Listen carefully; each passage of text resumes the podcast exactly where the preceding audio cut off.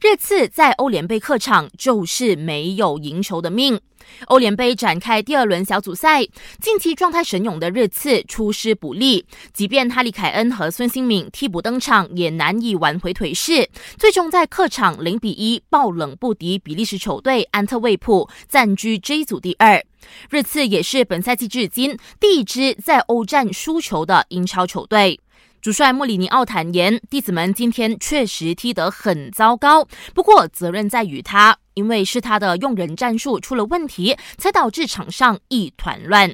值得一提，热刺在近八个欧联杯客场只拿下了一场胜利，其余的是二平五负。